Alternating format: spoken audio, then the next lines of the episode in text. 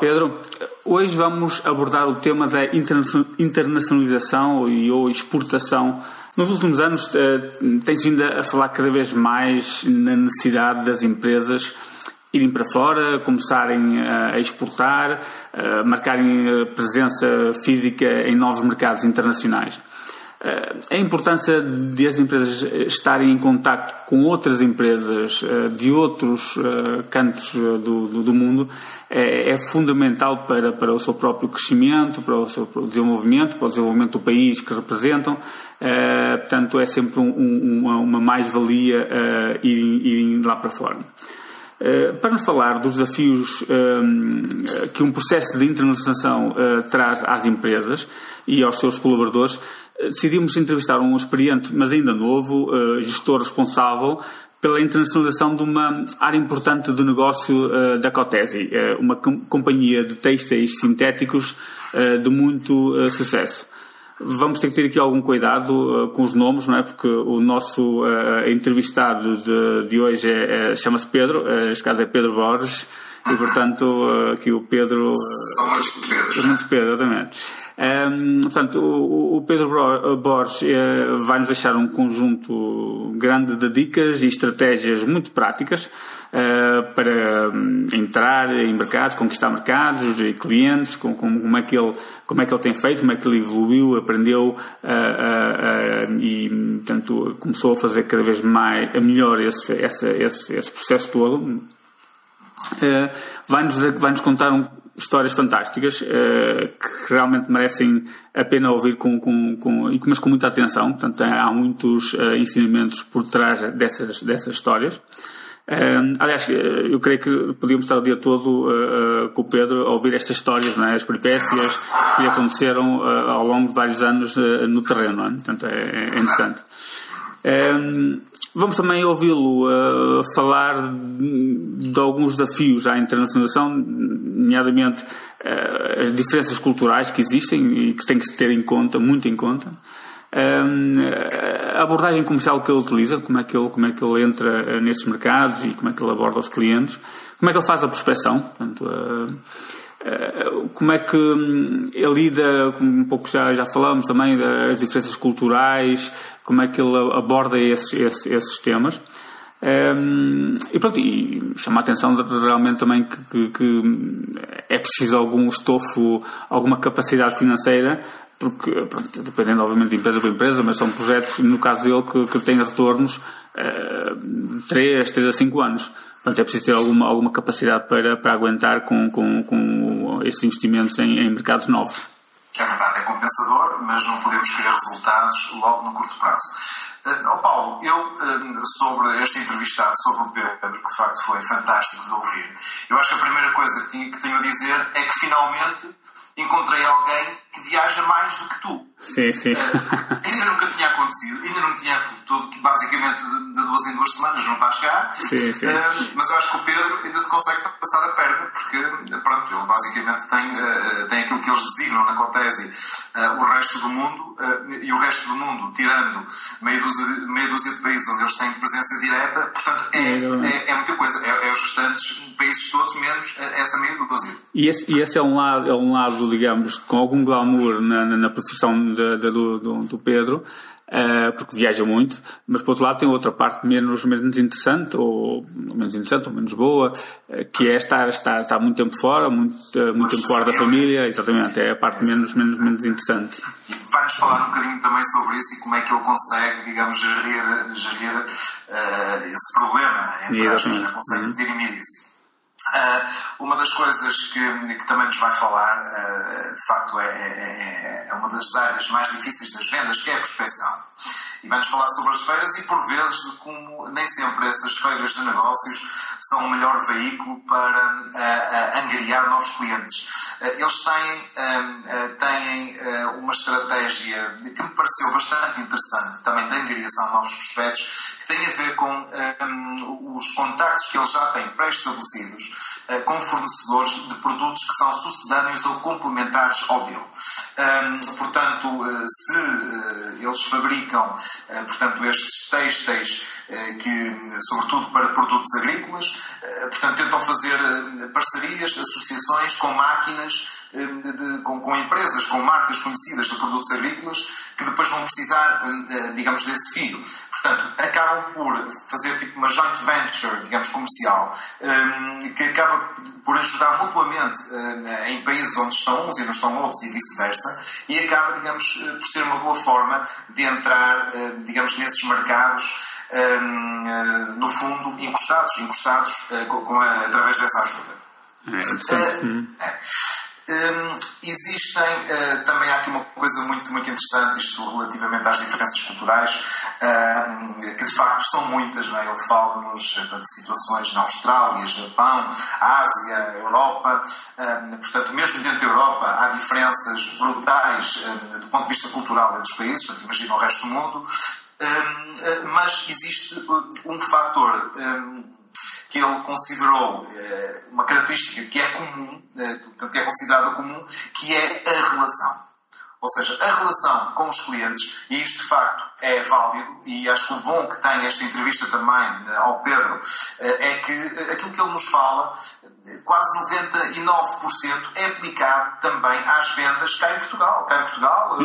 no Brasil, uhum. noutro país qualquer. Portanto, a forma como ele aborda, digamos, estas questões e trata os clientes internacionais, a gente pode transportar para a nossa realidade e nós que não vendemos um, para, países externos, podemos ter os nossos clientes internos e utilizar as mesmas abordagens. E uma destas é, de facto, a relação. Ele, de facto, aqui prima por ter, um, por não abdicar de uma excelente relação com os clientes, eh, e utiliza instrumentos como os Facebooks, eh, como almoços, jantares, eh, ir um dia antes, por exemplo, e convidar o cliente, o cliente para jantar antes da reunião. Porque, e, e, utilizar uma das, uma das máximas do vendedor que é ouvir mais do que aquilo que, que se fala, para perceber quais são as, as verdadeiras necessidades, digamos, do cliente e vender daquilo que ele quer aquilo que o cliente quer e não aquilo que uh, nós queremos vender. Uh, portanto, fala-nos muito sobre estas técnicas. Eu acho que de facto aqui temos muito a aprender uh, com esta entrevista, cheia, recheada de boas práticas e dicas na, área, hum. na área das vendas. Dito isso, Pedro, acho que vamos já partir para, para, ouvir, o, para ouvir o Pedro Borges é, e para antes, que ele, antes que ele fuja e vá de viagem para outro sítio qualquer. Exatamente, que ele, é difícil apanhá-lo aí. Ok, vamos a isso então. Vamos a isso, vamos a isso. Uh, primeiro quero agradecer ao Pedro, uh, que é o nosso convidado de hoje, uh, a sua a presença aqui no Clube das Vendas é uma, uma entrevista um pouco uh, diferente no sentido de nunca tivemos uh, alguém uh, com na perspectiva da internacionalização, portanto uma, uma, uma, pessoa na área das vendas com experiência nos mercados internacionais. Então, temos aqui muitas histórias, portanto, até antes de começarmos a gravar, estamos aqui já a falar muito sobre várias coisas super interessantes. Portanto, tenho certeza que vai ser uma, uma, uma entrevista muito, muito interessante para os nossos ouvintes. Portanto, muito obrigado por ter aceito, Pedro, e bem-vindo. Uh, Pedro, nos, nos, dias de hoje eh, fala-se muito sobre a necessidade das empresas portuguesas abrirem horizontes, nos dias já há bastante tempo né, que se fala nisto, uh, e entrarem nos novos mercados e novas zonas geográficas. Quais são os principais desafios uh, e obstáculos a ultrapassar para uma empresa iniciar este, este processo de internacionalização, que nesta vertente mais da, da, das exportações? Todas as empresas em Portugal, neste momento, apostam na internacionalização. Mas os mercados lá fora são, são muito diferentes daquilo que nós estamos habituados a vender em Portugal. Primeiro, temos, temos diferenças culturais, depois temos abordagens completamente diferentes e neste produto que nós vendemos, que são, são produtos ligados à agricultura e são produtos sazonais, é, é preciso eh, ter um produto ajustado e, e, e características do produto ajustadas a cada mercado. E antes de fazer a internacionalização, nós temos que saber o que é que temos e como é que podemos ajustar isto aos mercados a que nós queremos ir, como lidar com as diferenças e com estas questões culturais. E acho que, acima de tudo, nós temos é que ter, as empresas têm que estar mentalmente preparadas e, em termos de estrutura, preparadas para a internacionalização. Isto é, isto é muito bonito ir para a internacionalização, mas as empresas têm que se preparar de uma, uma maneira completamente diferente daquilo que nós fazemos os, os, os mercados nacionais. Um, o serviço ao cliente é uma coisa que, que, é tão importante às vezes como ter um bom produto, uh, o apoio, as visitas, o entender. Uh, e, e, para isto é preciso ter dinheiro, acima de tudo, isto é preciso ter dinheiro, porque os aviões, os hotéis, as alimentações, o alugar carros, uh, se não houver um budget para a internacionalização, que não é tão pouco quanto isso, muitos dos projetos morrem uh, passado um ano porque as despesas são superiores ao income uh, que existe. Você tem precisar de investir, não é? Aguardar, ter algum tempo de, de espera. Sim, porque todos os projetos que, nós, que, eu, que eu tento desenvolver a nível de, de novos países e, e, sempre que visito um potencial distribuidor, um potencial agente, eu digo sempre e digo-lhes a eles: o meu projeto é sempre 3, 3 a 5 anos. Para mim, algo que saia deste padrão não, não faz sentido e se alguém me disser que num ano ou dois anos vai-me conseguir representar no mercado, eu fico logo cético. Uhum. Porque o primeiro ano eh, nós temos sempre esta estratégia de vamos colocar lá um contentor, vamos lá colocar o produto, vamos começar a fazer mercado, ouça falar das, das nossas marcas. O segundo, já alguém ouviu, já vai pedir porque testou, aprovou e já quer começar a trabalhar com o nosso, com o nosso produto. No terceiro ano, o mercado já conhece. Bem, agora, no terceiro ano é quando eu vou começar a receber o, o, investimento que eu fiz nos dois primeiros anos. E daí para a frente, então aí começamos a ganhar rentabilidade a nível de marca, nível de empresa, nível de serviço e até o próprio, próprio preço. Portanto, isto, é, isto é um investimento sempre médio, longo prazo. Nunca, nunca conseguimos pelo menos com a experiência que, que temos, uh, num ano conseguir rentabilizar. ir a uma feira e não sei o quê, e pronto, e já logo. Sim, às vezes vai-se vai a feiras a países e depois assim, não tive contacto nenhum. Olha, este país às tantas não é interessante. Eh, as feiras, nós também temos experiência que as feiras nem sempre é o, o mecanismo de entrada nos mercados, mas é o primeiro mecanismo. Normalmente é. Apanham os contactos, depois a questão é visitar esses contactos e tentar perceber como é que estes contactos se mexem no mercado e até uhum. onde é que nós podemos explorar esses contactos. É um, uma porta pequenina de entrada no mercado. Vamos já, vamos já explorar um pouco mais uh, essas questões uh, interessantes, mas antes de, de, de avançarmos por aí, gostava de perceber um pouco também o, o, percurso, o percurso, profissional do, do, do Pedro, para percebermos como é que chegou até aqui, como é que chegaste até aqui. Isto é, isto é engraçado porque eu, eu, eu, quando na escola era aquelas coisas de queria ter uh, um emprego que saísse às 5 horas e não queria ser daqueles indivíduos que trabalhavam muito tempo e tudo. Ah, queria chegar lá, trabalhar, fazer o meu trabalho e às 5 horas ir para casa. Então fui pela contabilidade. Era uma coisa verdadeiramente fantástica que tem tudo a ver comigo. uh, e o meu primeiro emprego acabei por ir para Lisboa. Uh, na altura namorava com, com, com uma, uma rapariga de lá fui, fui trabalhar para Lisboa em contabilidade e, e passado um ano assim, esquece que isto não é para mim. Foi bom? Para é, foi, pelo menos. e depois, e depois o engraçado é que havia os meus colegas comerciais que andavam sempre fora e dentro da empresa, iam jantar, iam almoçar e tinham estas coisas todas e eu ali dentro a fazer números e mapas e aquilo tinha que bater certo. E, e, e sempre foi a minha, a, a, pela minha maneira de estar aquilo que eu, que eu gosto de fazer, estar com pessoas, falar. E, e depois candidatei-me a um, um, anúncio no, no Porto, eh, na Zona Norte, de voltar. Eu queria voltar para o Norte, na, na Amorim Irmãos, do Grupo Amorim, e entrei como, como um assistente comercial. E, e, depois fiz o meu percurso dentro da assistente comercial, depois tive cargos de, de, de responsabilidade com, com, com, a América Latina, uh, e depois permitiu-me esta parte já de internacionalização. Eu trabalhava com a Austrália, com o Canadá, com os Estados Unidos, com o Japão, com a Coreia. Uh, e comecei a ganhar um gosto uh, por esta parte das relações internacionais, de perceber que cada país, com o mesmo produto, temos que ter abordagens completamente diferentes. E, e trabalhava com, com rolhas de cortiça, não é? é o Grupo Amorim, mas o mais engraçado do, do, do, do, negócio do vinho é o vinho propriamente dito, não necessariamente a rolha. A rolha é um, é um ah, pequeno pormenor que as pessoas deitam fora e depois cheguei ali a uma altura, e como toda a gente conhece a Amorim e o Grupo Amorim é, um, é uma excelente faculdade a nível de profissão uh, profissional, de dar o salto. E na altura ia entrar, uh, candidatei-me, ia entrar, tinha quase tudo resolvido para entrar na, na Unicer, uh, pelo lado da, da, promoção dos vinhos, uma gama que uhum. eles queriam trazer. Mas os acionistas da Unicer também eram os acionistas da empresa onde eu estou hoje, da Cotesi, e desviaram o meu currículo da Unicer um, para a Cotesi e foi uma coisa assim que ao princípio que eu queria vender era vinhos e cerveja. Agora vou meter a vender fios e cordas não, é assim, não, é assim não sexy, era, não era assim tão um negócio tão sexy. Mas depois comecei a, a, a perceber e a envolver-me com o negócio, a perceber para onde é que isto podia ir. E depois também fruto da reestruturação da empresa encontrei ali um espaço uh, e depois fiz todo o, progresso de, de, progressão de carreira lá depois deram uma responsabilidade de uma área que era a mais representativa a nível de faturação da empresa com o apoio das pessoas que estavam lá era um rapaz novo cheio de vontade de trabalhar isso é quantos anos? Já vai fazer 13 anos. Vai fazer 13 anos e, e depois descobri que isto era engraçado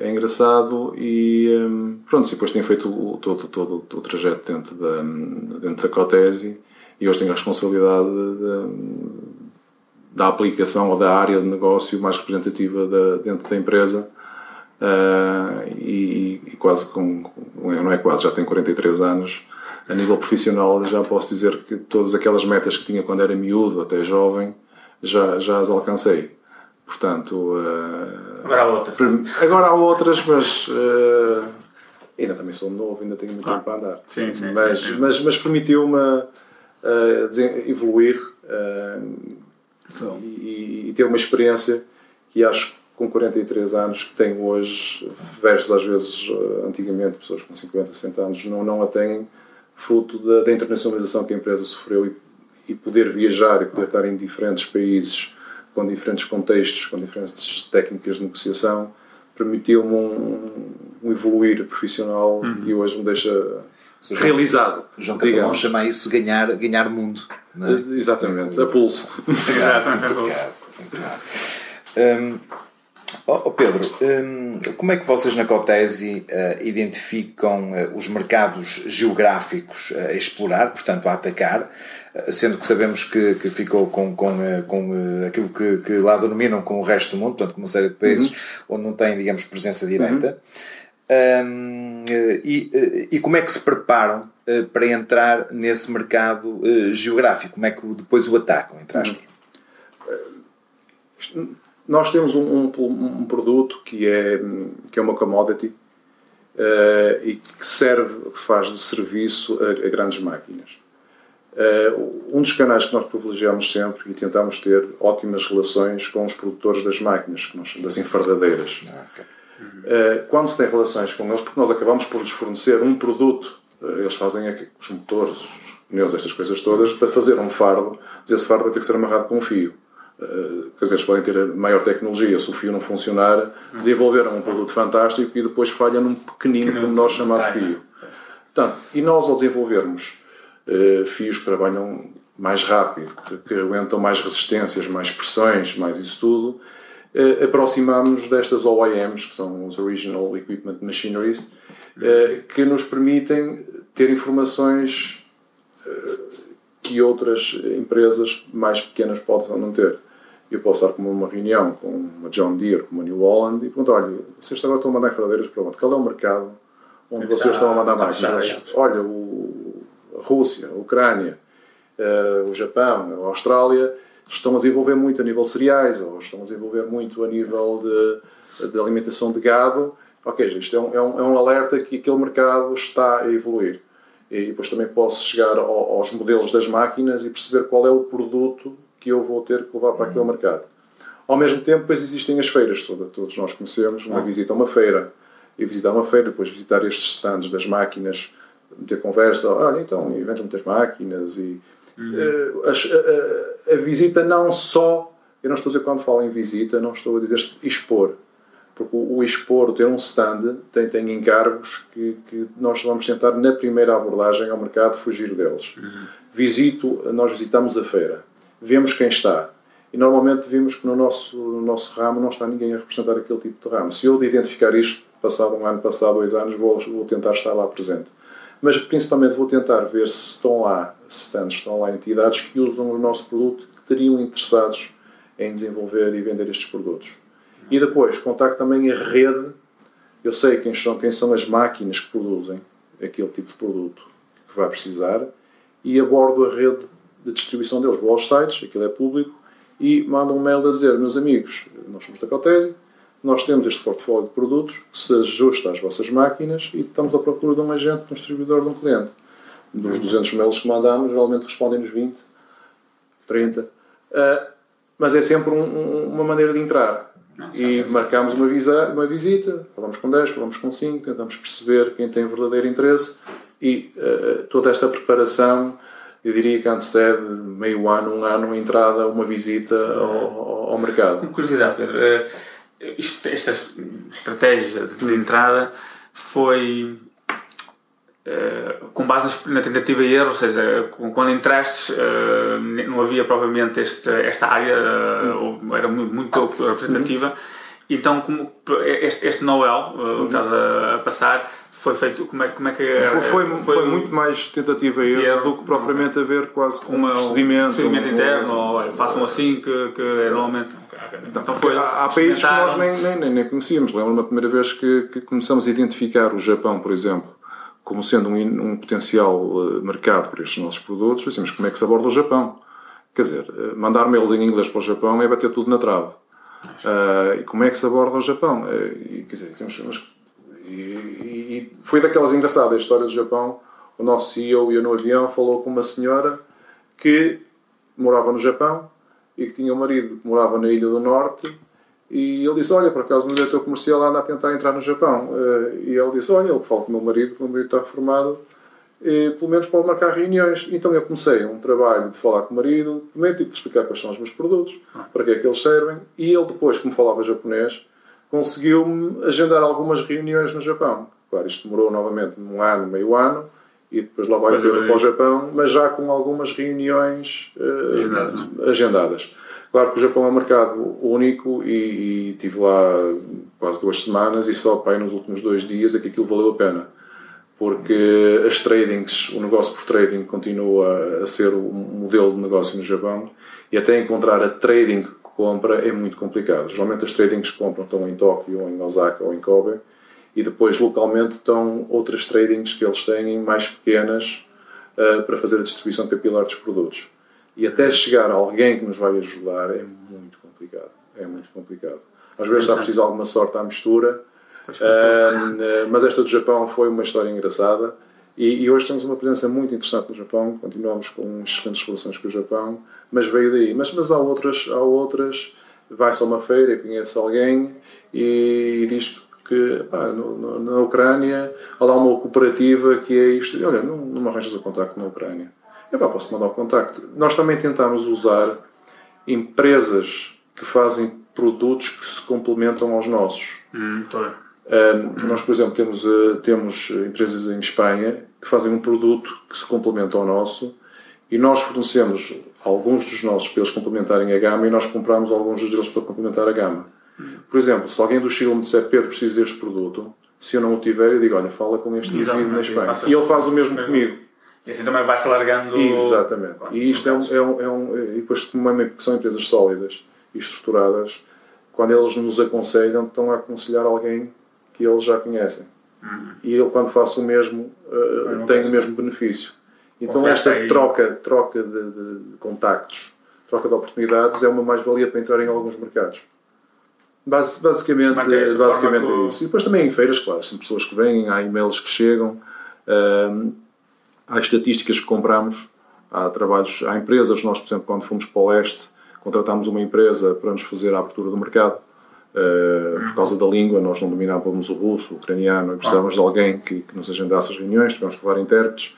Portanto, se tiver que recorrer uh, empresas, também o, o fazemos, mas tudo o que for ferramentas que nos permitem entrar nos mercados, nós vamos usar. Uh, e, e um, ao nível, pronto, estamos aqui a falar de mercados, e, e, e, pelo que parece, é, vocês encontram sempre distribuidores, vão à procura sempre distribuidores no mercado. Vocês não vendem diretamente para, para os clientes, não? Uh, eu, eu, defendo, eu defendo o modelo de, termos um distribuidor, um agente. Uhum. Uh, por muitos, por muitos, por muitos. Estou a falar, eh, sempre que eu falo, falo com a, desta empresa e neste modelo, neste tipo de produtos e neste modelo de negócio. Tu, quando vendes a um distribuidor ou a um agente, estás a tirar algum risco de venderes a um, a um utilizador final. Uhum. Tens o risco do pagamento, tens, tens a, questão, a questão das quantidades e, e, depois tens alguém que te faz o trabalho. E nestas questões, e o modelo que nós montamos é, é, um bocado, eu costumo dizer que é um bocado oportunista. Eu meto as pessoas a trabalhar para mim. Uhum. Um, porque tenho que fazer contas quanto é que me custa uma viagem à Ucrânia, uma viagem à Rússia, uma viagem ao ah. Japão ou à Austrália. Tenho muito. E depois tenho os hotéis, depois tenho os carros e tenho isso tudo. Se eu arranjar alguém que está lá, que, está lá, que, que domina a questão cultural, que percebe como é que aquilo funciona e disser, olha, faz isso e eu dou-te uma comissão sobre o trabalho que tu fizeres, uh, ajudo-te a nível de marketing, ajudo-te a nível de produto, ajudo-te a nível técnico. Se precisares de um técnico que venha cá duas semanas, eu mando um técnico para o acompanhar durante duas semanas, fazemos isso. Uh, envio amostras grátis. Ou seja, mas a pessoa que está lá tem que trabalhar, tem, tem que merecer uma comissão do que quer que seja que nós claro. negociamos com ela. Um, e isto facilita muito o trabalho, porque é, há países que é muito difícil as questões culturais. Uhum. Nós chegamos lá, portugueses, pensamos que dominamos tudo e que isto é assim que se faz, porque eu já fiz este negócio em Espanha, já fiz este negócio em Itália, e tu chegas à Roménia ah, e aquilo simplesmente é não funciona. E se não sei que esteja alguém lá que te diga, Pedro, aqui é diferente, aqui é assim que se faz, nós vamos nos disputar ao cumprido. E muitas vezes acho que as empresas falham por alguma, eu não vou dizer arrogância, mas por alguma falta de humildade. Uh, nós primeiro temos que perceber como é que aqueles países funcionam. E, e é uma das coisas que eu fujo sempre, é dizer, olha, porque eu fiz isto nos Estados Unidos, tenho que fazer isto Sim, aqui. Eu saio disso. É, é, se vier aqui um espanhol dizer que faz assim, que nós somos portugueses, somos iguais aos espanhóis, nós como portugueses não vamos gostar necessariamente, claro. porque temos o nosso... Somos portugueses, temos a nossa questão uh, sim, nacional. Sim, orgulho, nacional. Uh, agora, quando eles nos perguntam, olha, tu neste país como é que fazes? Eu aí já partilho claro, a, claro, a, informação, mas tento, tento sempre ter uma abordagem humilde de não dizer olha, como aqueles países que são referência fazem assim, vocês têm que fazer assim. Nem e, sempre funciona. E, e enganam-se muito na escolha dos, dos era, distribuidores. Era pensar. Há, agentes, há, há é erros de casting. Tentativa e erro também. Uh, já tivemos, uh, posso dizer que temos muito mais casos de sucesso do que casos de insucesso. Mas, mas acontece. Uh, por exemplo, tivemos um, um ali para leste, na Sérvia, que aquilo nos correu mal porque ele não nos pagou. Uh, ou seja, o negócio foi, foi interessante em si porque ele pagou-nos uma parte à frente. Eu, nesse aspecto, eu salvaguardo sempre que me paguem, paguem uma parte grande de, de, de, da mercadoria antes uhum. de, de, embalar, para, mesmo se aquilo correr mal, matéria-prima, os custos, pois, é, posso perder a margem, mas o resto já está acautelado. Uh, mas se dissesse, eu diria que temos dois, três erros de casting. Mas e ao nível de mercado, não tanto uh, também como estás a falar uh, no pago ou pronto, destes, mas ao nível também próprio dinamismo, ou seja, ser efetivamente aquele, aquele distribuidor que pá, pega na coisa e vai e consegue crescer e o outro, enfim, pega, faz umas coisitas, mas não desenvolve muito o mercado, mais também nesse sentido. Não, eu, eu, também uma das coisas que, novamente por, por aquela questão do, do, do erro e da aprendizagem, nós nunca abordámos um, um país por um único canal. Ou uhum. seja, eu quando visito faço questão de dizer às pessoas que estou a visitar vários. Mas. E que depois dos. Eu não, eu não vou a um país só para visitar um indivíduo. Mas. Pela primeira vez. Se tiver 3, 4, 5 contactos, vou e falo com eles. Visitar só um. Uh, temos exemplos, por exemplo, em alguns mercados em que nós apostamos a nossa marca premium num cliente e depois apareceu um potencial cliente que nós demos uma marca branca. E hoje a marca branca vale mais do que a marca premium. Isto acontece, mas porquê? Porque aquela empresa, porque aquele indivíduo, muito mais proativo do que o outro, mas como aquele foi o primeiro que me abordou, eu dei a minha marca-prima. Mas eu aí sou completamente transparente e direto com eles. Não, não, não, não, não, não minto, eu digo, olha, neste mercado tenho três, três pessoas a trabalhar comigo. Eu faço, nunca dou representação da empresa, eu dou representação de marcas. Eu segmento okay. os mercados por marca. Tu tens a marca X, tens a marca Z, tens a marca Y. E eles depois, ou seja, não dou, tento não dar vantagem ou um com uma marca em termos de preço sobre o outro, digo, vocês têm as condições idênticas, vão para o mercado e depois dos três posso escolher um, posso ficar com dois, até posso ficar com os três. Há, países que nós temos cinco e, temos cinco marcas. E eles entre as marcas entendem-se. E, e, funciona, funciona bem. Funciona bem. E... Há outros países com duas marcas daquilo, é um, é um caos. E mudança de distribuidores tem, tem, vai acontecendo, vocês mudarem pouco pouco? é engraçado, a Cotesi é daquelas empresas que temos clientes que já temos relações com os pais deles. Temos relações de 50 anos, 40 anos. As pessoas que veem assim, olha, o meu pai é que veio cá a primeira vez e agora veio o meu pai, agora sou eu que estou a apanhar o negócio. Quer dizer, e já, já me apanham a mim, que temos a mesma idade, mas já houve alguém que teve um ano ah, dentro. Ah, ah. Normalmente as pessoas vêm e ficam, ficam na Cotesi. Eh, porque é daquelas coisas, eu acredito que quando as pessoas, quando as empresas fornecem e estão bem, criam uma fidelização sim, sim, sim. e criam uma empatia com a própria pessoa. Isto também depois tem que se cultivar, acho que é uma parte importante dos comerciais, é o cultivar esta questão da relação. A relação é uma coisa que eu aposto muito. Epá, eu sei quando é que os meus clientes fazem anos, nós mandamos garrafas de vinho do Porto. Se há um japonês que adora o Ronaldo, ele quando fizer anos eu mando fazer uma, uma camisola da Seleção Nacional e meto o nome dele nas costas e mando para o Japão. Uh, ah. Acompanhamos ah. o Facebook de, de, alguns dos nossos clientes Uh, damos parabéns quando os filhos vão para a escola, quando o filho joga rugby e, e ele diz que o filho nós, nós fazemos questão de acompanhar. Ah, uh, e, e, esta questão da relação é, é, muito importante. Eu costumo dizer que este negócio é um negócio de relações. E, e quem tem a relação tem uma, uma coisa que eu chamo que é, que é para mim primordial nos negócios, que é ter o, o direito a dizer não. Eles podem negociar com um concorrente meu, eu só peço-lhes, e eles ao fim me digam: Pedro, é entre isto e isto, a decisão é tua se eu ficar com aquela com a prerrogativa de dizer ok, eu faço, já ganhei o cliente. Ah. Depois sou eu que digo que quero fazer um negócio ou não. Mas isto cultiva-se e isto, isto demora anos a fazer.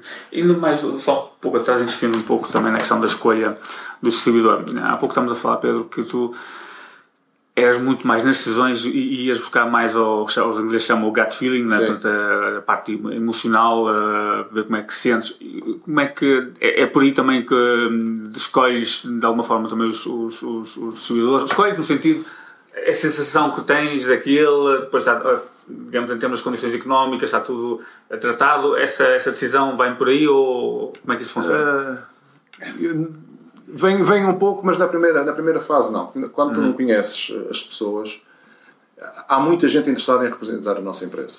Eu, se eu disser, opá, vamos tentar investir eh, na Bulgária, e nós fazemos uma ação na Bulgária, de repente tem 3, 4, 5 pessoas que querem, não, que querem desenvolver um negócio. Então, procura, digamos. Vou lá e toda a gente quer ser o nosso, o nosso distribuidor exclusivo. Eu disse logo, na exclusividade não damos a ninguém. Pelo menos, eh, eu digo sempre, usamos o exemplo do namoro. Nós primeiro namoramos antes de casar. Uh, trabalhas 2, 3 anos, e depois nós temos. O que eu peço sempre, porque toda a gente, quando falas com eles, são fantásticos, têm empresas incríveis, têm não sei quantos vendedores na rua, têm armazéns com plataformas logísticas incríveis, e eu digo logo: isto é fácil. Queres trabalhar comigo? Então fazes-me um plano a 3 a 5 anos de quanto é que tu vais fazer no primeiro ano, quanto é que vais fazer no segundo ano, quanto é que vais fazer no terceiro ano, and so on. Uhum. Fazes-me um business plan, eu analiso o business plan e depois, se eu gostar, nós voltamos a falar. Isto aqui elimina-te logo 3 ou 4. Claro. Só tem Aquele que fizer um business plan que diz eu no primeiro ano vou fazer X contentores, no segundo ano vou fazer isto. E depois também tens que perceber que quando ele diz que vai fazer dois no primeiro, se ele disser que vai fazer cinco no segundo, há ali qualquer coisa que não faz sentido. Aquilo também tem que ser um crescimento gradual. Ah. E, e, tu, quando pedes o business plan e quando tu o lês, tu percebes se aquela pessoa está dentro do negócio ou não. Porque na primeira abordagem nós não sabemos. Ele vai dizer eu comprei este, eu comprei aquele. Claro, e todos compram toneladas fantásticas. Logo à primeira. À, à, eu, tenho já 80% de todos os mercados que visito pela primeira vez.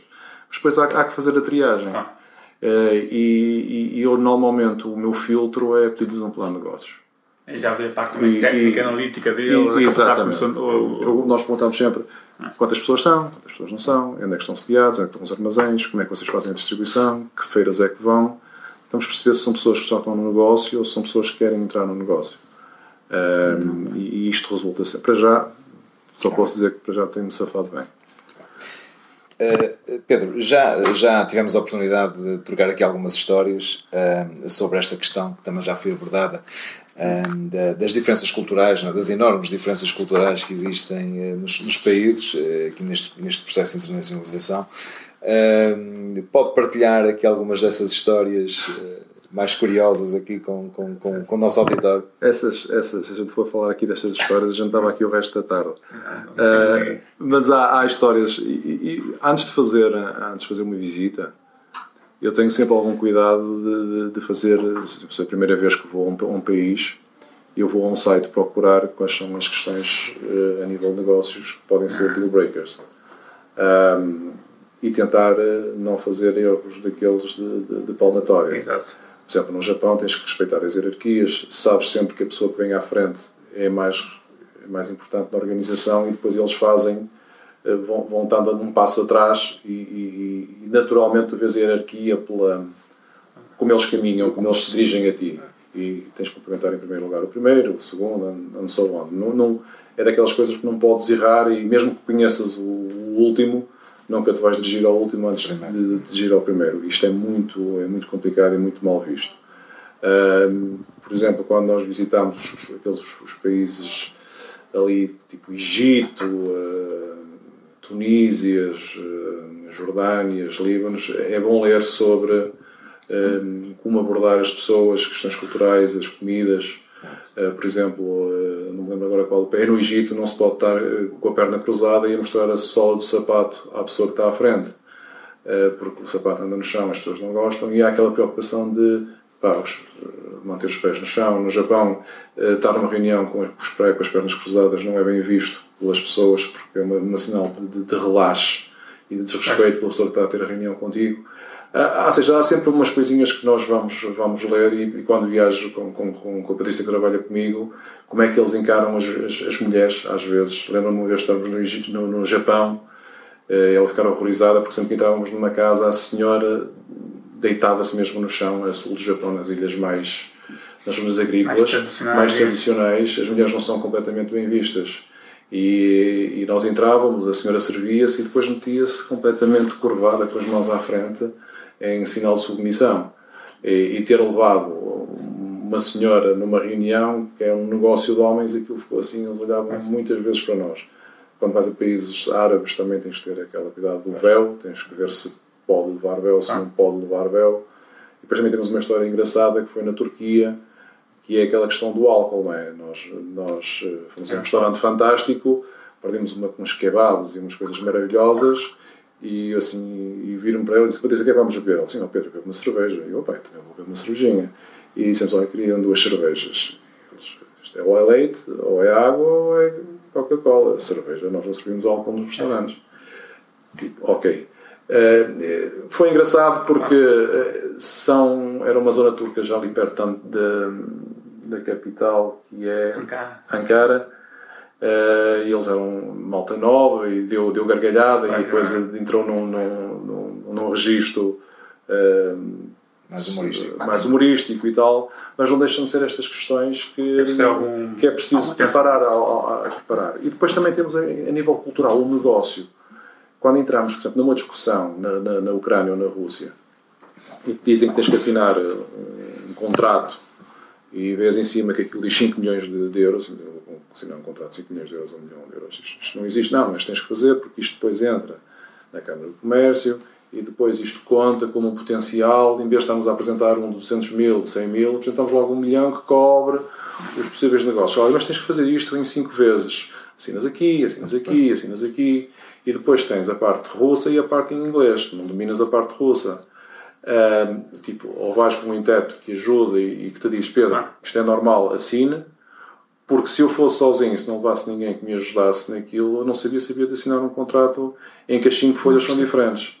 Eh, e que depois eh, alguém te vai pedir uma comissão, alguém te vai pedir isto, depois vais sair dali e vais, vais comer e vais beber bastante vodka e até que quando tu alinhas no, no, no vodka ou nos saquês, isto tipo, é, é, politicamente correto, não é politicamente correto, uh, faço, não faço. Faço muita preparação uh, antes de visitar algum país. Muita, muita preparação. E essa preparação, há vários sites na internet. Sim, exato. Geralmente pela internet. Também, mas também uh, tentas ver com locais, uh, pessoas locais. Uh, Sim, depois daquelas conversas informais antes das reuniões ou depois das reuniões. Uhum. E, já agora, mas isto do álcool vocês bebem sempre ou não bebem? Não, é. Informalmente tentamos validar algumas coisas, porque às vezes nem tudo o que lês na internet. Sim, tá, tá, às vezes são, são, são, são situações extremas e que, que às vezes quando estás lá não, não, não corresponde. Por exemplo, nós, as pessoas que trabalham connosco no Japão têm a nossa idade, por acaso é engraçado, porque ele faz anos,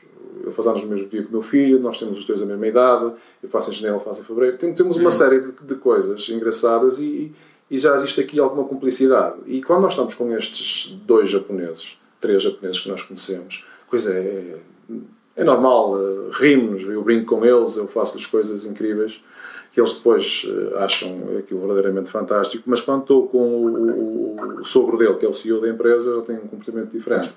Embora brinque com ele, porque eu acredito muito naquela de tenho só formalismo, o senhor é caniche e tal, tal, tal, tal, mas depois quando tiver a primeira oportunidade de brincar com ele, brinco e ele adora-me. Ele tem lá uns pratos que nós fomos uma vez a um restaurante grego que ele veio em Paris e tu para entrar no restaurante tinhas partido um prato cá fora. E eu meti os japoneses todos a partir pratos cá fora e ele disse-me que foi o melhor, dos melhores, das melhores refeições que fez. E uma vez eles estavam cá, foi o europeu. Eu tinha cá um grupo de franceses e italianos e era um jogo França-Itália uh, para o europeu. Então eu não tive mais nada. Uh, franceses, italianos e japoneses na mesma mesa num restaurante brasileiro no Porto a ver o futebol. Ele disse que me foi a melhor refeição que fez na vida. Uh, porquê? Os franceses aos saltos, os italianos aos saltos, um grita golo, e não sei se ficou 2-1, uh, acho que foi a França que ganhou 2-1, mas como todos gritaram, ah. isto para um japonês que tem aquele formato formal, tá, sair fora, da... sair fora é, mas, mas isto é daquelas coisas que tu vais adquirindo com, com a tua experiência e com a tua ah. relação com a pessoa. Há outros japoneses, tem outro grupo de clientes japoneses que eu nunca faria isto. Se eu fizesse isso, nunca mais lhes vendia um quilo. Mas estes, sei que os posso aproximar de culturas uh, estão mais abertos, não é? estão mais, mais tradicionais, mais. E, e são pessoas que viajam. Uma coisa é tu lidares com japoneses que estão só no Japão e outra coisa é lidares com japoneses que viajam. É completamente diferente. Podem ter a mesma idade, podem ter o mesmo claro. cargo profissional. Muito, é? Muito... É, é diferente é muito diferente. E ao nível da negociação, qual é o, o, aquele país que tiveste mais dificuldade no processo de negociação? Eu, eu, diria, eu escolheria novamente o Japão. Eu, eu adoro o Japão, mas por ele ser difícil, mas também é daquelas coisas. Estou a partir do momento que, que arranjas um distribuidor, um importador no, no Japão e cumpres, tens um, um, um cliente para o resto da vida, não, não te vai trocar por preço melhor. Troca-te por mau serviço. Mau serviço, toca-te porque tu mentiste, mas se tu fizeres a parte do produto, a parte do serviço, a parte do acompanhamento correta, o preço nunca vai ser entrave. Agora, é complicadíssimo, eh, porque há pouco falávamos, antes de começarmos a entrevista, das microexpressões, uhum. das técnicas de negociações, e, e, eu, e é uma das coisas que me fascina que eu tento dominar e que eu estou sempre à, à cara. Uhum. E vou mandando sempre uh, as minhas técnicas, e o que não resulta com, com os japoneses, porque eles fecham a cara e, e simplesmente acabou. Não sabes, ao fim da reunião, se aquilo se correu bem, se aquilo correu mal. Se tiveres encomenda, correu bem. Se não tiveres, se não encomenda, não, não, não sabes. Não, não, não, não, sabes. E, um, e depois nunca tens uma reunião com um japonês, tens sempre uma equipa de japoneses. Uh, Lembro-me uma vez, uh, estávamos numa, numa reunião, éramos dois portugueses, eu e a Patrícia, e do outro lado estavam dez japoneses. É, quer dizer, depois é, é, é prestar atenção de quem onde é que nós temos que prestar atenção. Quem é que toma a decisão? Quem é que... Exatamente. Um, um, de nós normalmente foca, na, na, na, normalmente eu foco na, naquele que toma a decisão e por isso eu tentava perceber o que é que estava a passar à volta, porque depois percebemos que havia ali um problema com, com a qualidade. E o da ponta dizia ao outro que depois aquilo tem que subir até chegar à pessoa que fala connosco. Mas tínhamos que tentar sempre tentar acautelar quem era quem e por onde é que às vezes nós tínhamos que desmontar o negócio. Porque apesar de ser o decision maker que está à tua frente, que toma a decisão, se tu às vezes conseguires dizer ao outro que aquela, que aquela situação é normal no produto, e ele ao passar a comunicação chegou lá e disse está controlado. Isto, isto, nesta, nesta questão da, do Japão é muito complicado porque nunca falas só com uma pessoa. Uh, e, e dispersas. Na questão, por exemplo, quando vais à Ucrânia e à Rússia, tens a questão da linguagem e depois tens a própria maneira deles, eles parecem sempre aos gritos, eles parecem que estão sempre chateados contigo. Uh, e depois já há sempre, há sempre, ficas sempre com a sensação de que aquilo não. há um esquema, isto é, pá, é esquisito, é esquisito. É. Uh, ah, um, e depois eles também, como são. Pá, não vou dizer que tenha mania, pode ser alguém russo ou ucraniano a ouvir, mas têm uma, um posicionamento um bocadinho elitista. Nós somos russos, é. nós somos isto, nós dominamos, nós é que sabemos, e é preciso ter alguma humildade para os deixar liderar o processo. Uh, eles têm, que, sempre, é? têm sempre que sentir que estão pois. em controle da, da, da, negociação e eles têm que sentir sempre ao fim que o preço foi arrancado certo. e que foram eles que o conseguiram arrancar. Um... Tu não lhe deste nada, porque se eles ficarem com a sensação que tu lhe destes, aquilo vai, vai, vai bloquear um bocadinho. Eles têm a sensação de que espremeram até ao tutano e quando eu disse o último preço eu já estava em desespero de causa. Se eles sentirem isto, está feito. Uh, okay, okay, eles é que ganharam, eles é que são bons. Eram aqui uns portugueses, coitados.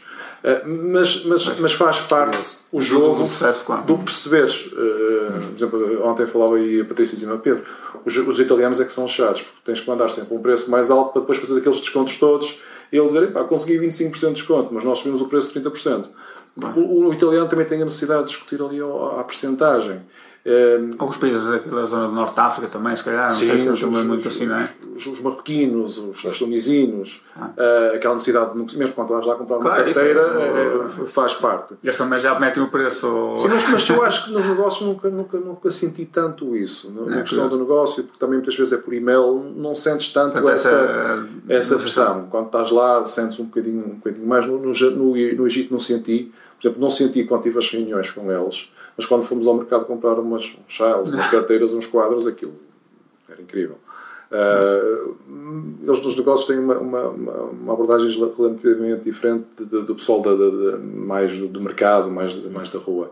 Mas, mas, mas e é daquelas coisas, por exemplo, no Japão, tu quando cotas, aquele é o preço. Para, para um japonês, se ele tem uma relação contigo, ele não está à espera que tu lhe cotes um preço 15% mais alto e depois lhe faças um desconto de 15%. o preço, Tens a relação, dizes qual é o preço correto, está feito. Não, não, não, por isso é assim, ou, ou, ou, acertas, ou se falhas estás fora. Não, não, não vão estar ali no Japão. Uh, uh, exemplo, demora muito mais a preparação da reuni do preço na reunião do Japão. Demora duas horas a, a discutir tudo e depois digo, ok, qual é o preço? Qual, é o preço para a próxima campanha? Eu digo um preço e ele diz-me eh, temos do outro um bocadinho mais abaixo. Eu, não adianta tu dizeres diz-me quanto, porque eles nunca, nunca te vão dizer. E, e, nós geralmente sempre jogamos, sempre foi uma das coisas que eu fui aprendendo, com as quantidades. Assim, olha, no preço não posso fazer nada, mas se tu me compraste tal, eu ajudo no preço. Ou seja, porque eles, eles quase que se sentem ofendidos de tu estás a tentar enganá-lo. Claro. Eles não se gostam de sentir enganados. E pediste 10, porque agora vai ser mal. E, e claro. às vezes, assim, tipo, okay, o Japão paga bem, pedes 10 e tens claro. uma concorrência a dizer 7. Se ele tiver abertura, depois que consegues isto, assim, mas eu tenho 7 do outro. Ah, mas tens 7, mas que quantidades é que estás a comprar? Tentas imediatamente tirar a questão do preço é. e atribuir aquele preço ao. Ah, eu vou comprar X contentores. É pá, calma lá que estamos a falar em X contentores e eu estou-te a dar preço para um. Se me dizes que são 5, estamos a falar em coisas diferentes. E depois tens que lhe explicar que o efeito escala da quantidade ajuda-te a nível preço. Porque for só, só pelo preço, tipo, oh, eu tentei 10 porque tu és rico e tu pagas-me bem. Epá, estás fora. Claro. Se tiveres a abertura para ele te responder estás fora, foi muito fantástico Caso contrário, ele agradece, faz o high e tu sais e nunca mais lá voltas. Um, por isso, há muita. Eu acho que a parte da reunião e a discussão de preço é a parte mais fácil. O que custa é toda a preparação. Uhum. Tu, o antes é, é, é, incrível. E já agora há países também onde essa negociação é surpreendentemente mais simples ou. Eh, Sim, por exemplo, a Austrália também cheguei lá há pouco tempo, é relativamente, relativamente fácil. Uh, é cultural também. Os australianos levam a vida de uma, uma forma muito diferente, muito diferente da Mais nossa. Descontraída, não? Muito descontraída. É engraçado, chegas a Frankfurt, vês toda a gente de fato a correr de um lado para o outro, a puxar malas, e chegas à Austrália, o pessoal está de calções e de chinelos e t-shirt, e aquilo é uma coisa espetacular. Uh, mas tem a ver, não, eles, eles, também são, uh, têm os seus negócios, querem ganhar as suas margens, mas têm uma abordagem muito diferente na relação. Uh, discutir um preço com eles, eles dão muito mais valor, por exemplo, ao eu ter ido de Portugal à Austrália estar com eles. Uhum. Porque eles sabem quanto é que custa uma viagem, sabem quanto é que me custa, demoram-me dois dias a chegar à Austrália. Ah. Ainda agora estive numa feira, numa feira que, quando cheguei, Patrícia disse-me, Pedro, mas foste à feira aquilo valeu a pena. Eu disse, Patrícia, por amor da santa, eu aquilo não valeu a pena. Mas eu sei que as pessoas gostaram daquilo. Valorizaram. E eu, quando for pedir o preço, eu não lhes preciso lembrar que eu investi em estar presente na feira deles. Eles sabem. E se eu pedir um preço de 3%, 4%, 5% mais caro que o meu concorrente, eles não me vão dizer que eu estou mais caro. Porque eles, eles sabem que eu estou a fazer um outro tipo de esforço que não está refletido no preço para os ajudar. E isso geralmente funciona. Ou seja, mas isto também é, respondendo, é, é fácil. É mais fácil se tu investires noutras coisas antes. Tiras a carga, eu, eu tento sempre, a nível de negócios, tirar a carga do preço. Eu dou tudo. o preço é isto. Posso-vos dar eh, bónus, posso-vos dar produto, posso-vos ajudar nas feiras, posso-vos ajudar em marketing. Eu ajudo-vos em tudo. Atenção, mas o meu preço é este. Eu discuto tudo, menos preço. E, e quando tu consegues criar esta relação de tirares a negociação do preço, tu já conseguiste, tens o cliente na mão. Uhum. vais discutir outras coisas todas. E assim, ok, Sim, estamos aqui o a. Preço é sempre um, aquele fator mais estressante. É, é, pode provocar a e vezes, perda do e negócio, vezes não não é? é, e às vezes não é o fator determinante do negócio. Claro, claro, claro. Quer dizer, às Mas vezes é podes- aquele que se visível, não é? Mais Exatamente. visível, é? É, exatamente. Às vezes depois tens as condições de pagamento, por exemplo, quando tens uma estrutura por trás que te ajuda e tu consegues dar te- termos mais longos de pagamento, Claro. aquilo custa dinheiro. E às vezes é preciso mostrar-lhe que, ao custo do dinheiro hoje, ele está a ter uma determinada vantagem. Ah, ou seja, é tentar dar coisas, tentar ajudá-lo. E depois também eu tenho sempre esta, esta, esta abordagem com os nossos distribuidores de lhes dizer: vocês não são clientes, vocês são parceiros.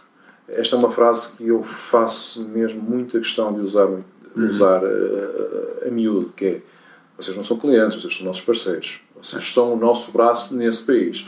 Epá, digam-nos o que é que vocês precisam que nós vamos vos ajudar.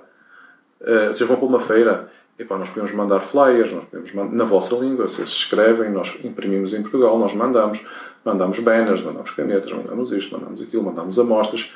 Vou aí à feira e estou presente dois dias contigo, isto é dinheiro. Claro, claro. Isto é dinheiro. Um, um polaco, um checo, meu concorrente, não vai fazer isto.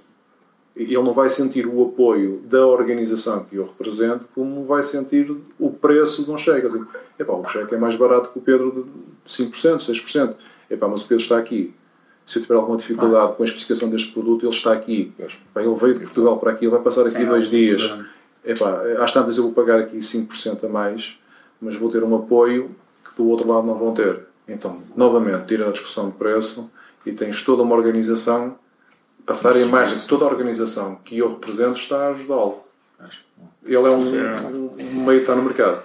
Ó Pedro, nós tínhamos aqui eh, uma pergunta eh, que de alguma forma já foi respondida, que portanto, tem a ver com esta questão da fidelização, como manter portanto, os clientes internacionais fidelizados, portanto já percebemos que é através da qualidade do serviço e da relação, né, da, da E relação. visitas, e, e visitas, tens que ter um, tem um programa de estar com eles. Eu estou nós estamos com os nossos clientes, no máximo dois anos, não, não, eu não deixo sem visitar um cliente.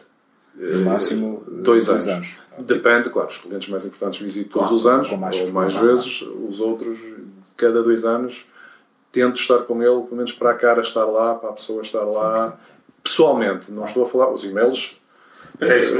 Hoje, muitas, muitas vezes, a, a questão da, da, da, da tecnologia acaba por esconder muitas pessoas, no sentido de pá, mando e-mail, não sei quanto, e não se dá muita cara. Ou seja, ah, a presença física é, é, é- continua a ser e continuará a ser, ah, continuará a ser fundamental. Não é? Eu acho esta, que é- esta, esta presença, estarmos lá a conhecer, a falar olho, no olho, é completamente que é distinto mais valia, de Paulo. enviar um mail ou um telefone. Há pouco nós falávamos sobre a internacionalização e eu dizia que custa muito dinheiro, era por isto. Pois. Custa dinheiro, uma viagem custa dinheiro. claro. E custa muito dinheiro, tens, a, tens a viagem, tens, estás fora da empresa, tens os hotéis, tens as refeições, e depois levas o, o, cliente a almoçar, ao jantar, custa dinheiro. Ou seja, ou tu tens um budget que te permite e que a empresa está comprometida para a internacionalização, ou então esquece. Isto custa muito dinheiro. Porque se tu não visitas e vai lá um concorrente teu e te visitou e ele levou está a almoçar, no outro dia, tá, aquele almoço foi espetacular. Olha, quando vieres a Portugal, eu vou-te levar aqui a um restaurante que eu conheço que é impecável. Quer dizer, nós fazemos isso. Eu convido imensas, eh, imensos clientes a vir a Portugal. Também é- tem uma vantagem que dentro do grupo nós temos os hotéis e eu consigo, com um custo eh, Mais- muito baixo, baixo. Hum. alocá-los cá, tê-los cá, tê-los sob controle, levá-los a conhecer a empresa. E, e é daquelas coisas, eu visito, estou lá e disse, pá, tens que a Portugal. Isso é uma mais-valia também, não é? Ou seja, eh, eh, eu dentro do grupo eh, ter, ter os hotéis dá uma imagem de confiança, credibilidade brutal. Um cliente não é que vem e que onde eu, onde eu disponibilizo, digamos, Mas isso esse é- serviço. eu entendo exatamente o que estás a dizer, mas isso é tricky. Porque quando tu estás a falar de uma empresa e tu dizes, ah, nós temos hotéis e casinos, ah, então vocês são uma empresa rica. Espera aí, então vocês conseguem fazer um preço mais baixo. E nós temos que falar, olha, nós temos uma empresa, isto é um grupo, mas a gestão dos hotéis é ali, a gestão dos casinos é ali, e nós, é pá, temos, atenção, não venham com essas conversas porque as coisas não se cruzam. Eu posso é pedir um serviço a uma empresa do grupo e vocês estarem lá alojados. Porque se começas a. Nós também, novamente, aprender com o erro. Nós somos grandes, nós somos os maiores grupos eh, portugueses, casinos, hotéis, Unicera, aquelas coisas todas, e de repente dizem, "Pá, vocês são tão ricos que o preço pode ser mais baixo. Quer dizer, então isto perdeu um bocadinho a piada, então começámos a tirar a carga do grupo. Ou seja, é um grupo Mas esta empresa pertence ao grupo, mas independente do grupo. Ah, e provavelmente também, de acordo com os países, aquilo que estamos a falar há bocado, se calhar os ucranianos, que é mais preço, que é mais não sei o quê, se calhar há coisas que não. Enquanto porventura nos japoneses, se calhar há, há países, até, até isto até poderá países, fazer mais sentido. É engraçado, é, há países que nós fazemos mais força sobre o grupo, quando eles começam, eu não conheço essa empresa. Atenção, esta empresa está num grupo. Eh, como costumo dizer no futebol, nós estamos com a mão que está mais ao pé. Ou com o pé que está mais a mão. Porquê? Posso ter necessidade de puxar para o grupo, como posso ter necessidade de afastar do grupo. agora, fazemos isto muitas vezes. Ainda agora, por exemplo, tivemos um grupo de 18 australianos. Uh, fizemos uma promoção fantástica em que eu disse: quem me comprar este valor, eu ofereço uma viagem a Portugal. Pá, fiz as minhas continhas, disse: quem comprar este valor, eu posso dizer que tripliquei as minhas vendas do ano passado para este ano. Porque é só paguei uma viagem a Portugal. E depois consegui ainda, com o meu agente lá, ou com o nosso representante lá, ele pagava o avião e eu pagava o hotel. Ele não sabe é que eu sou, os hotéis para claro. mim custavam tão pouco. Ou seja, ele pagou para 80% do custo da viagem e eu paguei 20%. Mas não, não, não interessa esta parte. O que foi importante foi trazê-los claro. a Portugal. Depois está cá, acompanhá-lo, está cá. Depois quando ele está cá e, claro. e, está contigo, está com o teu staff, que nem sempre tem oportunidade. Claro. Vêem e-mails, vêem nomes mas uma coisa é dizer, olha, este é Balbino, este é Patrícia, este é o João, aquele é o Marco. É diferente. E vamos almoçar, e vamos ver a empresa, e vamos ter uma reunião na sala da empresa, e brincamos, e brincamos uns com os outros.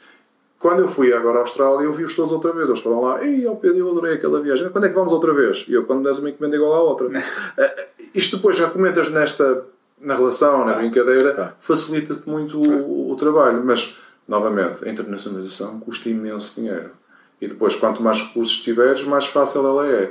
Ah. Uh, isto é tricky, mas é verdade. Pedro, falamos aqui já de várias, uh, vários comportamentos, atitudes, uh, características que uma pessoa tem que ter para, para, ir, para trabalhar nesta, nesta área. A questão vai, vai nesse sentido. O que é que um vendedor, características ou que o perfil, que, que atitude tem que ter um vendedor para triunfar nesta, nesta área da, da internacionalização. Então, basicamente, fazer o que vocês fazem, eh, ou seja, a tua equipa de trabalho. Uh, e tu, mano? Sim, nós temos um amigo, um amigo comum que, que, que, tem, que usa uma frase que eu gosto muito, que é o melhor vendedor, o melhor comercial é aquele que ouve mais que o que fala. Uhum.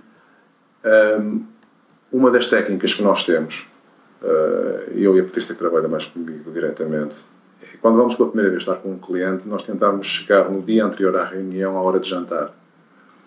Porquê? Se eu chegar no dia anterior à reunião à hora de jantar, se nós formos jantar, tu quebras, quebras ali muito gelo. Uhum. E falas sobre isto, falas sobre aquilo e, e sobretudo, tentas, tentas pô-lo a falar. Olha, mas estás a comprar a quem? Porquê é que tu nos chamaste? Mas não estás satisfeito com isto, não estás satisfeito com aquilo. Uma pré-reunião, não é? É uma pré-reunião. E é engraçado, e, e ela ri-se muito sobre isso, nós às vezes ela, ela às vezes olha para mim e diz: Este já foi. Uh, porque eles falam imenso. Falam imenso. Tens é que pô-los a falar. Ah. E às vezes o nosso trabalho do dia, do dia, do dia seguinte, que passamos horas a preparar, está completamente concluído no dia anterior. Porque só meteste a pessoa a falar. E não adianta tu ires lá falar de serviço se a única coisa que ele quer saber é a especificação do, do produto que vais vender. Ah. Se, ele, se ele passa a reunião ou o jantar Epá, porque isto é ou não, porque isto é assim, eh, esquece completamente. Nós dizemos que temos um serviço em 48 horas, vamos começar a reunião amanhã, vamos mudar todos os, os PowerPoints, características, características, características. Nós tentamos sempre tirar o pulso uh, informalmente, isto nem sempre é possível, não é? Claro, claro. O avião se chega às 10, tens uma reunião às 12, isto, todo este, este, este, este processo foi, foi, foi à vida. Mas, mas o, o, o ouvir, o, o, perceber também o canal, o, canal, porque nós todos somos uh, mais propensos a um canal, ou visual, ou auditivo, ou gut feeling, é tentar perceber qual é o canal que nós vamos poder comunicar. Há aqueles indivíduos que é, que é a cor, há aqueles indivíduos que é o toque, e há aqueles que é o feeling, que são os mais difíceis.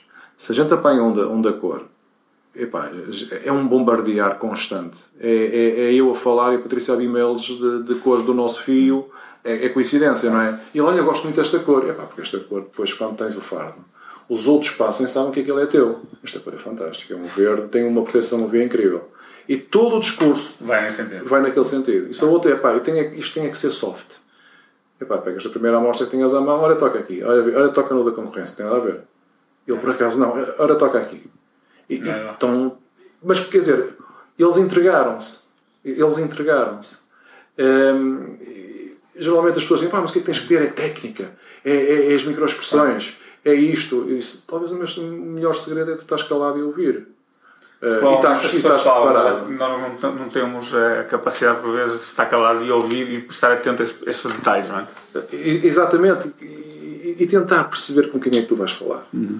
Tentar perceber o que, o que é que ele é, o que é que ele faz. A família, se não tem, se viaja, se não viaja, uhum. se está só no país. Uh, ou seja, tenta perceber com quem tu vais estar à frente. Tenta perceber com quem tu vais estar à frente. Depois o resto como eu dizia, a primeira vez que viajava com a Patrícia, eles diziam, Pedro, qual é a estratégia? E eu dizia, a estratégia é nós sentarmos-nos e ouvirmos. Porque chegámos a alinhar estratégias fantásticas, chegámos a levar a PowerPoints, folhas de cálculo incríveis, dinâmicas, de dizer, se ele disser este preço, tu mudas esta célula, isto muda completamente todo o volume do negócio, e sentámos lá e ele queria discutir cores do produto. Quer dizer, depois a gente acabou a reunião, vamos para o aeroporto e dizer assim, tanto tempo para um Excel e um PowerPoint e tiveste tipo duas horas a discutir o verde que era mais bonito que o púrpura. Esquece.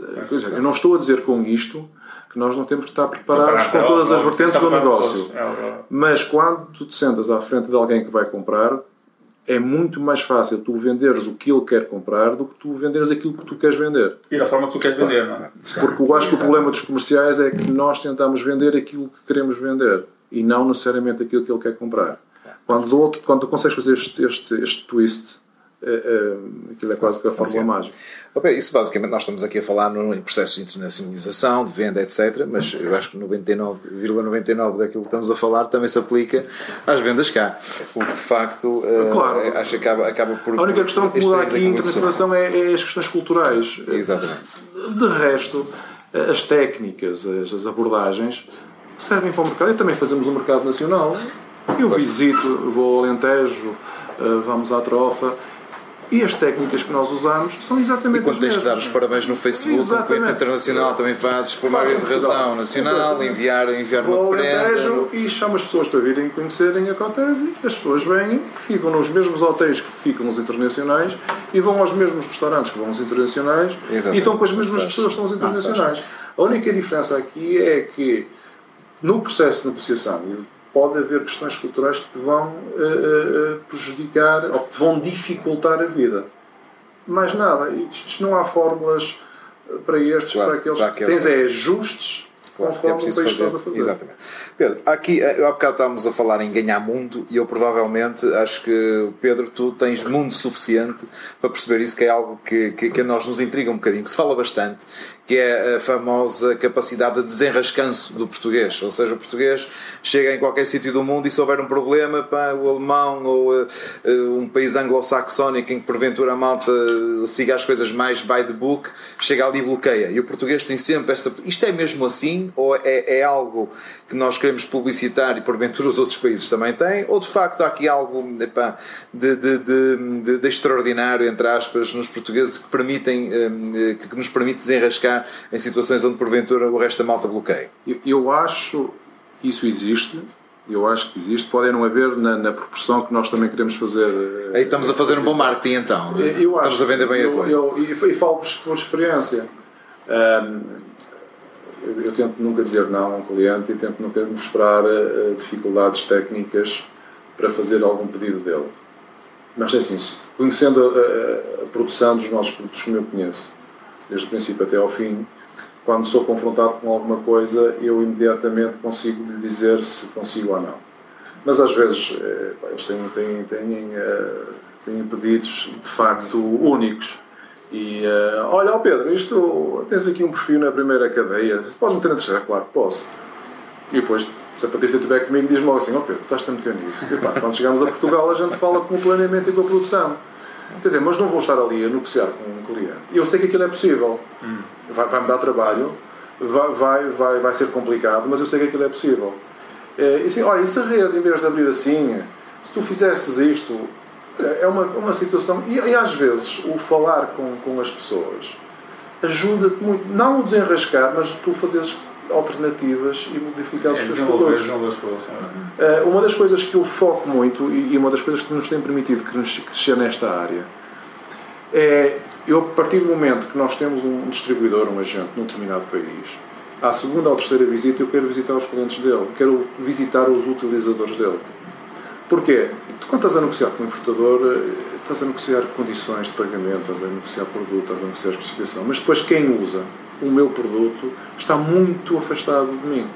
E quando estás com ele, e até convidas um, um indivíduo que conduz um trator, olha, vamos almoçar, quer vir connosco?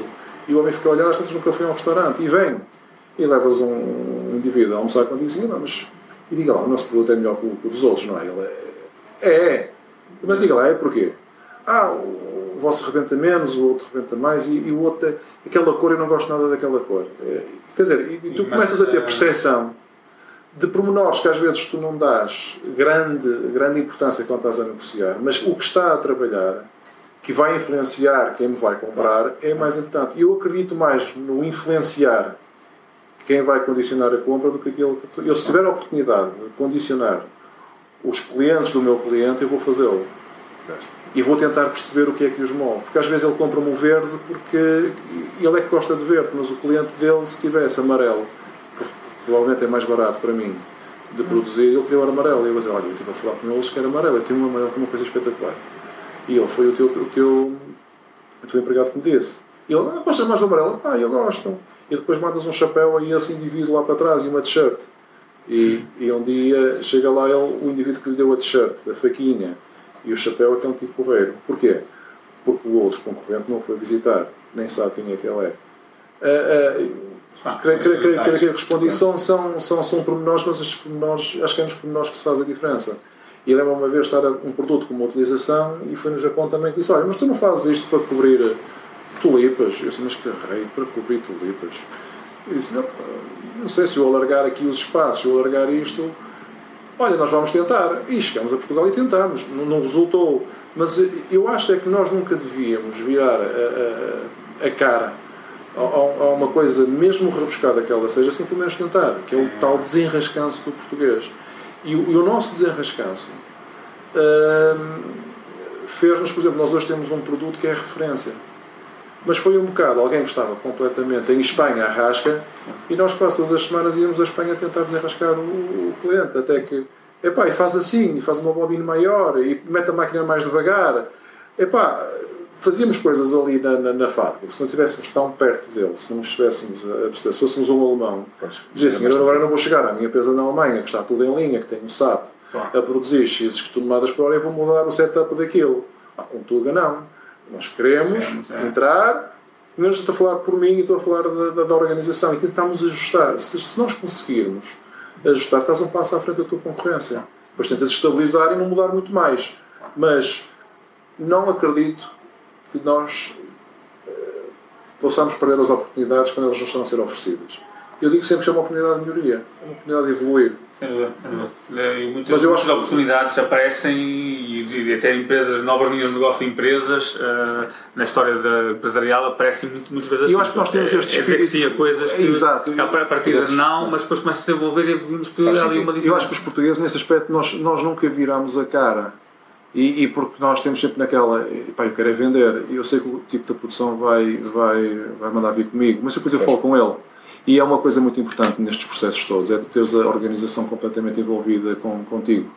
Por exemplo, ou levares o tipo da produção, ou levares o tipo da qualidade contigo numa viagem para visitar um, uma reclamação. É senti-los envolvidos que, porque depois conhecem a cara e dizem, olha, lembras-te daquele.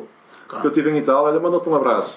E eles sentem que pertencem ao negócio. Isso é quase uma influência interna, além da influência externa junto dos clientes eu, também. Eu digo muitas vezes que às vezes é mais complicado é o meu papel internamente que isto é, é, é, A parte comercial e a parte produtiva de uma empresa há sempre muita guerra, é. normal. Muitas guerras. Se conseguir fazer esta ponte uh, e. Muitas guerras, muito, muitos é amus, muito, muito, claro. muito tudo, mas eu acho que, é, que é, o sucesso vem com as pessoas todas se sentirem integradas no projeto, claro, seja da produção aos comerciais. Nós somos o comercial é aquela parte visível, não é? Claro. É como o Ronaldo também não marca gols sozinhos, se não tiver um defesa, se não tiver isto, e nós às vezes somos vistos como, como os Ronaldos. Mas se tu sentires que os centrais e que o guarda-redes e que os laterais fazem parte da tua equipa e se tu puxares por eles, eles vão-te ajudar a marcar os gols. E nós muitas vezes tentamos fazer isto desenvolvimento de produtos. Opa, mas porquê que vou eu? Vem um tipo da qualidade, vem um tipo da produção. Opa, venham comigo, vejam e sintam também. Eh, quando eu digo que isto não está a resultar por causa disto, isto não está a funcionar, vão esquecer a minha voz, vão ouvir o cliente. Sim, e depois eles também conhecem disse, olha, lembras-te daquele indivíduo que nós tivemos? Olha, manda-te um abraço. Olha, ele manda dizer obrigado porque tu mudaste esta torção, tu mudaste isso e agora funciona melhor. E as pessoas sentem, estás a ver, Pedro? Não? Se não fosse lá contigo, não tinha conseguido ver isto. E eu, pá, a sorte que nós temos este claro. produto foi que tu foste lá comigo. As pessoas sentem-se envolvidas. E isso torna o nosso trabalho mais fácil. Claro que há alturas de estrangulamento de produção em que estas coisas não são muito agradáveis. Não são muito fáceis. Todas, é? Esqueces logo todas as viagens que fizemos juntos. tipo, ou me produzes ou eu vou falar com o chefe. É, é, um bocado por aí. Mas, mas faz parte. É, nós temos vindo falar aqui, há muita parte do, do que nós consideramos a parte cor-de-rosa disto, que é as viagens, conhecer o mundo. Pronto, obviamente é quem se fala fantástico, ou poder conhecer, não sei o quê. E, mas há a parte menos, menos mais, mais escura, digamos, quando a coisa assim mais mística. Uh, qual é a parte negativa? Como é que ultrapassas esta, esta, esta constantes viagens, aeroportos, horas intermináveis, viagens não sei quantas horas, uh, vai cansando da família? Uh, pronto, como é, como, é, como é que se gera isso? Como é que geres isso? eu nem sei responder a isso. Isso é daquelas coisas que se vai gerindo. Uh, nós, nós temos um produto sazonal e as nossas viagens também são sazonais. Tem, tem uma fase que nós viajamos muito, mas tem uma fase mais, mais calma.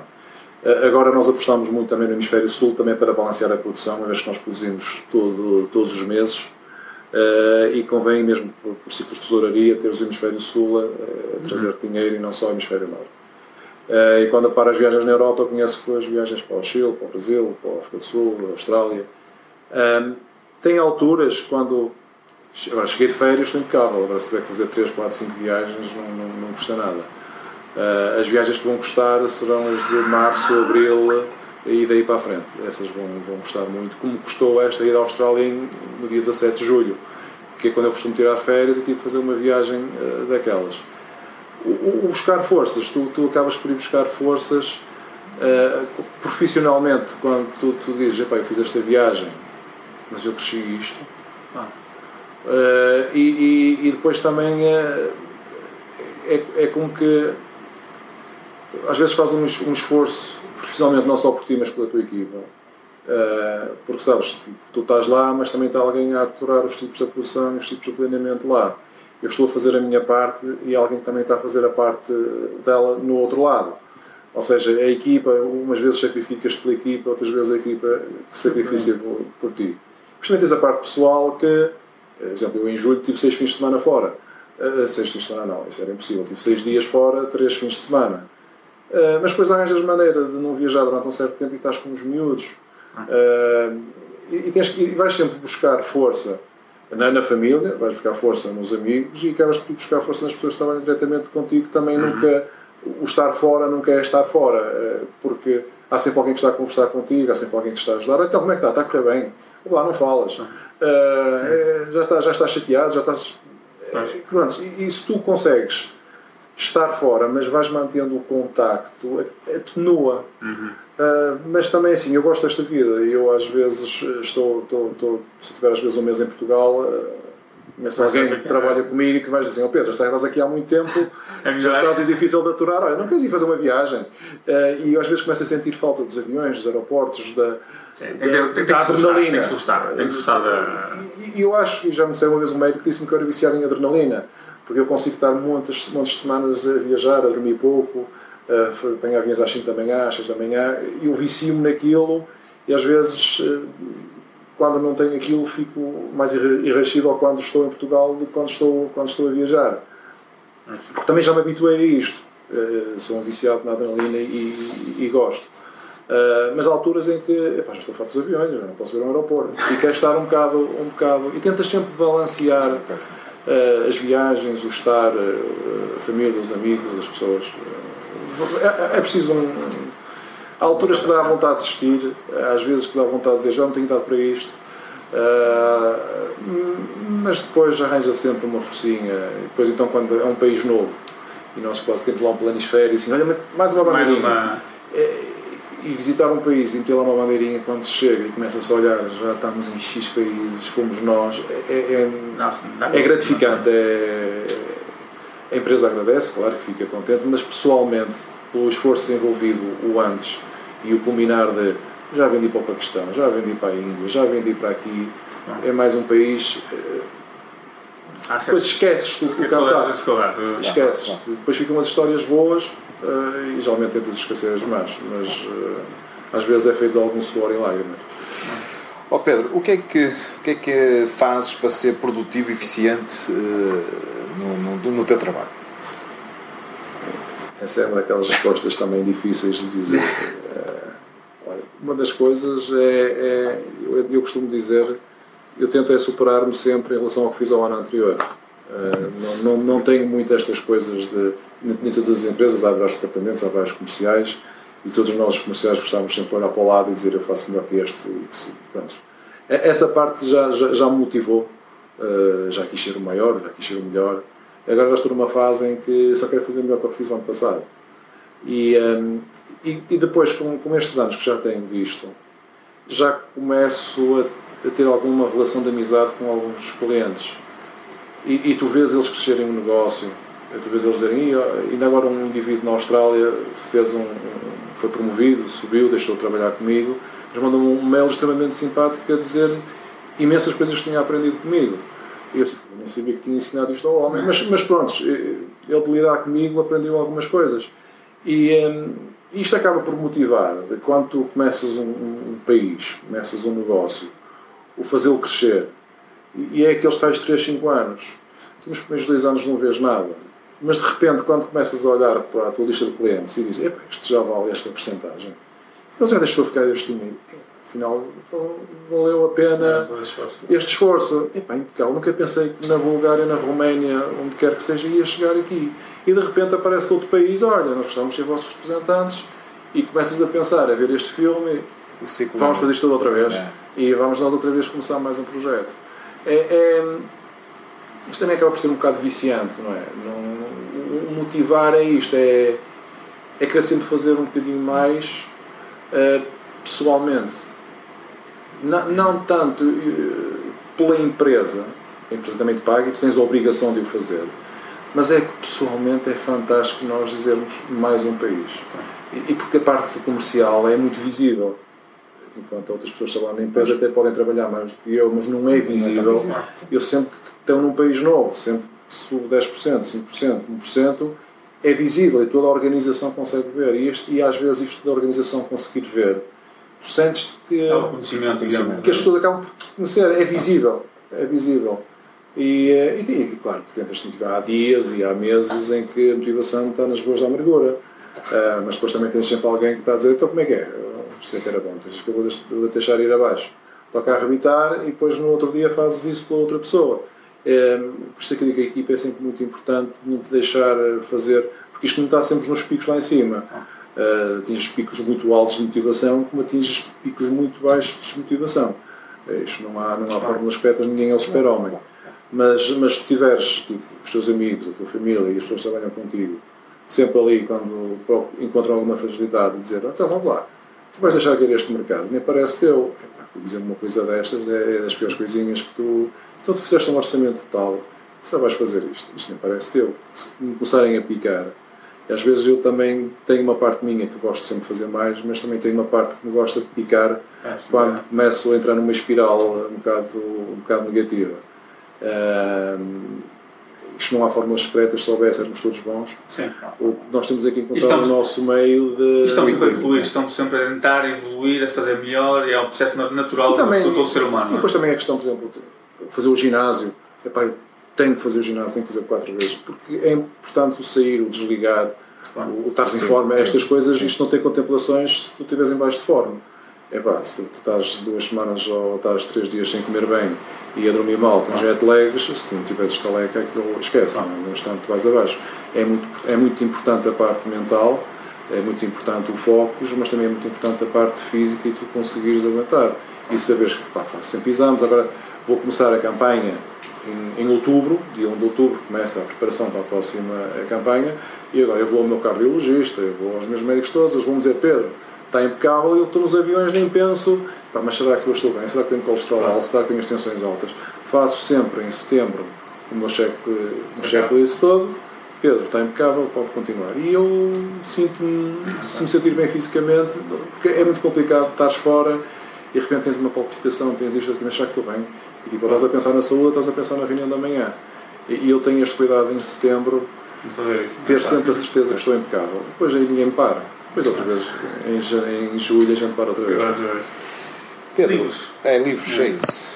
Os, li os, livros é que foi uma. Essa, essa, eu, eu não sou um indivíduo muito da leitura. Uh, eu, eu li aquele, li aquele Vencer do, do Jack Welch. Uh -huh. Mas para mim, um dos livros mais fantásticos, e num numa reunião de direção falei disso, que é a Arte da Guerra. E até agora já há uma série de livros até sobre a arte da guerra, assim, na, no marketing e nisso tudo. Eu acho que às vezes há, há, há técnicas, e, e aquele livro fascina-me como e, e ajustado ao, à negociação e, ao, e, às empresas de como é que tu podes quase como vês aquele o, indivíduo vai estar amanhã como um inimigo como é que tu podes ter algum trabalho de guerrilha e de, de uma palavra um bocado forte mas de manipulação uh, e de te preparares antes dos ataques que vais sofrer no dia a seguir de como mandares uh, tipo a guerrilha tipo vou, vou, vou mandá-lo aqui pelo lado da esquerda e depois vou atacar pela direita uh,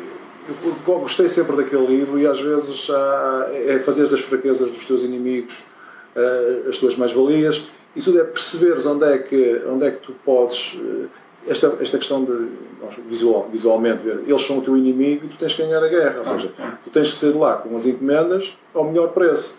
E do outro lado vai estar alguém que vai tentar contrariar em tudo o possível, vai te dificultar o teu trabalho, porque também tem os seus objetivos. Eu nunca levo a mal as reuniões e estas negociações, porque eu estou a fazer o melhor para a minha empresa que me paga e ele está a fazer o melhor para a empresa dele que me paga. Agora, nós temos é que os dois chegaram a um compromisso, que ele e a empresa dele estejam confortáveis e eu e a minha empresa esteja confortável. Mas aquilo não deixa de ser uma batalha. Agora, faço muitas. Uh, vou, a seminários, vou a ações de vendas, gosto muito de fazer reciclagem. Uhum. E sempre que vais ter uma formação de vendas, ouves experiências sim, de, de outros, de outros colegas teus, de outras áreas e assim, isto aqui dava para, para eu usar uma, uma técnica que dava para usar na próxima vez que eu for aqui. E apontámos, tomámos notas, geralmente eu vou sozinho, também tento levar sempre a Patrícia, porque estás a ver, Patrícia, quando eu fizer isto, faz aquilo, tentámos ah, fazer isto, isto em conjunto, porque somos, mesmo a nível de negócios, somos pessoas diferentes e com, com análise e capacidades de negociação diferente, mas se tu conseguires fazer sempre uma reciclagem e novamente a tal questão da humildade de aprenderes com os outros. Experiências que as pessoas te digam: isto é verdadeiramente fantástico, ele fez isto, da próxima vez que vou já abordar isto de uma maneira diferente. Acho que a humildade é um, um fator-chave para, para, para ter sucesso. e, aprenderes, e aprenderes com pessoas e falar e falar uh, com, com todas as pessoas ligadas a isto. Basicamente uh, é isto. Pronto, no fim temos normalmente as, as, três ideias ou mensagens uh, que queres deixar aqui aos nossos ouvintes. O que quiseres, só uma, o que entenderes. Este, é, este também é daquelas perguntas que não é fáceis de responder, porque há sempre muitas coisas que tu queres eh, dizer, queres deixar, mas quando começamos esta conversa, começamos esta conversa pela, pela internacionalização uhum. e pelas dificuldades que as empresas portuguesas têm na internacionalização, os custos. Um, para um comercial e para as empresas serem, terem sucesso, eu acho primeiro tens que envolver toda a empresa na, na internacionalização e no projeto. Uhum. E quando falo disso, falo desde o CEO eh, até falo à pessoa que faz as faturas. As, as pessoas têm que estar com, comprometidas contigo. Porque nós, como comercial, nós somos a cara. E não há coisa pior que estás a defender a empresa, a defender um produto e uhum. alguém atrás de ti depois não vai fazer o serviço, não vai entregar o produto, vai fazer mal isto, vai fazer mal aquilo. Porque muito que as pessoas que tu consegues envolver a empresa é uma das coisas que é um dos primeiros patamares para, para, para o sucesso. Até porque, só, desculpa aí, até porque um, esse passo não é? vai trazer muitas uh, coisas novas, não sei, porque é um mercado internacional com culturas diferentes, vai, vai, vai aparecer coisas que antes não era usual na empresa. Causa Portanto, muita entropia em termos de organização. É isso, é E porque é que tens que escrever este produto? Sempre o escrevi assim, porque é que este indivíduo agora quer que eu escreva em primeira cor e depois aquilo? É, ou a pessoa, ou a pessoa tem nós para o fazermos tem que ser como ele diz, ou então se tudo é uma dificuldade, cai tudo por terra. Depois também tens que, tens que, tens que envolver as pessoas que trabalham contigo, a tua equipa, no, no nisto. Ou seja, uhum. uh, nestas organizações, e como, como em todas, uh, a parte, o cargo mais alto é o cargo mais visível. Uh, toda a gente tem uma tendência a dizer, epá, tu é que és bom, tu é que és bom, tu é que és bom. Mas tens que envolver as pessoas que trabalham contigo Ou seja, também sou bom porque alguém me ajuda a ser bom. Nós estamos aqui porque alguém ajudou a tu estás ali. Ninguém chega a um país e chega lá, olha, vamos fazer isto, e depois se não tiveres um departamento de logística a trabalhar para ti, um departamento de compras, um departamento de serviço ao cliente, um departamento financeiro, ou seja, tu tens que envolver aí, e principalmente a equipa direta, que é aquilo que me permite às vezes estar, estar a viajar, estar fora, estar de férias e eu nem me preocupo com o que é que está a passar na empresa. Porque as pessoas estão tão envolvidas, eu partilho tanto isto, que as pessoas sabem exatamente em que ponto é que está. Se chegar o CEO da empresa e perguntar à Patrícia o que é que se passa, ela sabe responder imediatamente, não precisa, espera aí que eu vou ligar ao Pedro, porque ela está envolvida com o negócio. E a terceira coisa que eu dizia, tens que partilhar o sucesso. Uhum. Um, novamente, há uma cara que é sempre mais visível, este é o maior, este é que é bom, mas o sucesso é de todos. Uhum. Uh, e nós eh, tive a oportunidade há dois anos de, de, falar sobre as atividades que estava a falar à empresa, aos quadros da empresa, e, e fiz questão de, de, de, num ponto da apresentação, dizer que a empresa está aqui, a empresa chegou aqui, nós estamos todos felizes que estamos em X países, fazemos não sei quantos milhões, mas isto é um trabalho de todos. Uhum. E, e, se não tivesse um departamento de logística fantástico, se não tivesse um, um, um departamento de, de, compras fantástico, se não tivesse isto fantástico, nós não conseguimos estar aqui. Ou seja, todos, toda a organização tem mérito. Não é depois de tu fazeres a internacionalização, é a pessoa que faz a internacionalização depois é vista como, como sendo o maior mas se a empresa, se a empresa estiver envolvida, se a equipa estiver envolvida, o sucesso é de todos. Ah. E isto depois sendo fácil de passar e tu sentindo que as pessoas te vão ajudar e quando chegas lá e dizes, olha, este cliente quer esta linha escrita em espanhol e quer escrita desta maneira, em vez de chamares azul, chama-o blue. Se a pessoa disser, ó oh Pedro, é isso que tu precisas para vender, está feito. Ah. É uma mais-valia, agora eu vou mudar isto tudo só por Sim, causa deste teu cliente o segredo do sucesso está, está, é completamente distinto. Não é? está aí. É a empresa e as pessoas têm que estar todas envolvidas no projeto, senão isto não funciona. É isso, é isso. Muito bem, Pedro. Eh, muito obrigado uh, por esta, esta entrevista. Foi, foi, foi excelente. Uh, acho que os nossos ouvintes poderão aprender muita coisa uh, aqui com, com, com, a tua experiência. E desejo também as felicidades e que tudo corra bem. obrigado e obrigado. não precisarem, estamos, estamos a dispor. Ok, obrigado.